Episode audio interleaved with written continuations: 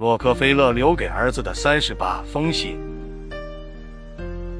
第一封：起点不决定终点。一九八七年七月二十号。亲爱的约翰，你希望我能永远同你一起出航，这听起来很不错。但我不是你永远的船长。上帝为我们创造双脚，是要让我们靠自己的双脚走路。也许你尚未做好独自前行的准备，但你需要知道，我所置身的那个充满挑战与神奇的商业世界，是你新生活的出发地。你将从那里开始参加你不曾享用而又关乎你未来的人生盛宴。至于你如何使用摆放在你生命面前的刀叉，和如何品味命运天使奉上的每一道菜肴，那完全要靠你自己。当然，我期望你在不远的将来就能卓尔不群，并胜我一筹。而我决定将你留在我身边，无非是想把你带到你事业生涯的高起点。让你无需艰难攀爬，便可享有迅速腾达的机会。这当然没有什么值得你庆幸和炫耀的，更无需你感激。美利坚和众国的建国信念是人人生而平等，但这种平等是权利与法律意义上的平等，与经济和文化优势无关。想想看，我们这个世界就如同一座高山，当你的父母生活在山顶上时。注定你不会生活在山脚下。当你的父母生活在山脚下时，注定你不会生活在山顶上。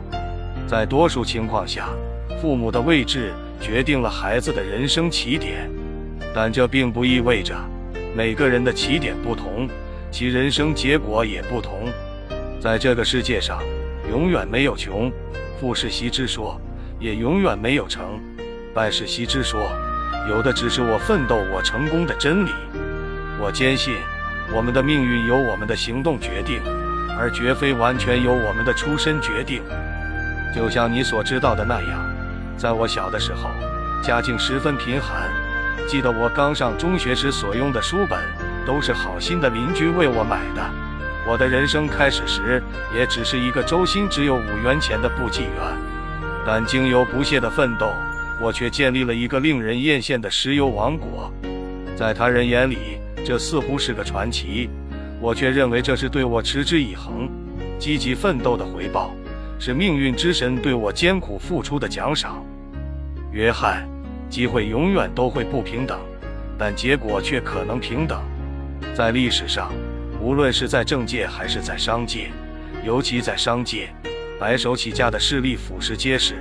他们都曾因贫穷而少有机会，他们却都因奋斗而功成名就。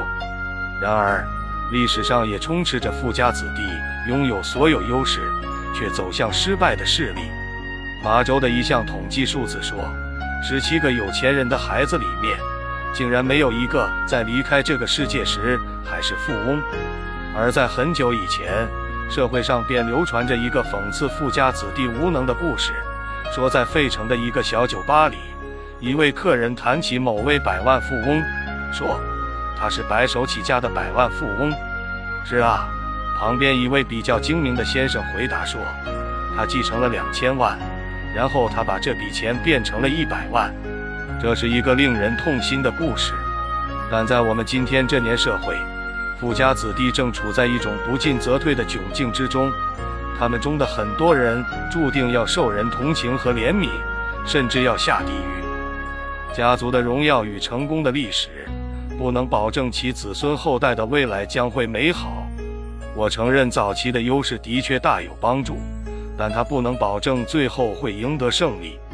我曾不止一次地思考这个对富家子弟而言带有悲哀性的问题。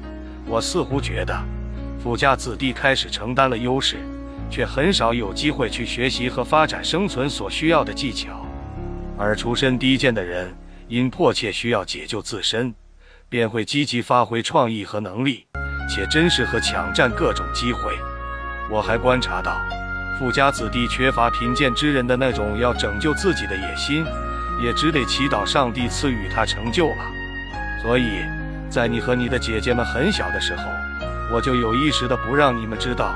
你们的父亲是个富人，我向你们灌输最多的是诸如节俭、个人奋斗等价值观念。因为我知道给人带来伤害最快捷的途径就是给钱，它可以让人腐化堕落、飞扬跋扈、不可一世，失去最美好的快乐。我不能用财富埋葬我心爱的孩子，愚蠢的让你们成为不思进取、只知依赖父母的果实的无能者。一个真正快乐的人，是能够享受他的创造的人。那些像海绵一样只取不语的人，只会失去快乐。我相信没有不渴望过上快乐、高贵生活的人，但真正懂得高贵快乐生活从何而来的人却不多。在我看来，高贵快乐的生活，不是来自高贵的血统，也不是来自高贵的生活方式，而是来自高贵的品格自立精神。看看那些赢得世人尊重。处处施展魅力的高贵的人，我们就知道自立的可贵。约翰，你的每一个举动都会成为我挂念，但与这种挂念相比，我更对你充满信心。相信你优异的品格比世界上任何财富都更有价值的品格，将帮助你铺设出一条美好的前程，并将助你拥有成功而又充实的人生。但你需要强化这样的信念。起点可能影响结果，但不会决定结果。能力、态度、性格、抱负、手段、经验和运气之类的因素，在人生和商业世界里扮演着极为重要的角色。你的人生刚刚开始，但一场人生之战就在你面前。我能深切地感觉到你想成为这场战争的胜者，但你要知道，每个人都有追求胜利的意志。只有决心做好准备的人，才会赢得胜利。我的儿子，享有特权而无力量的人是废物；受过教育而无影响的人，是一堆一文不值的垃圾。找到自己的路，上帝就会帮你。爱你的父亲。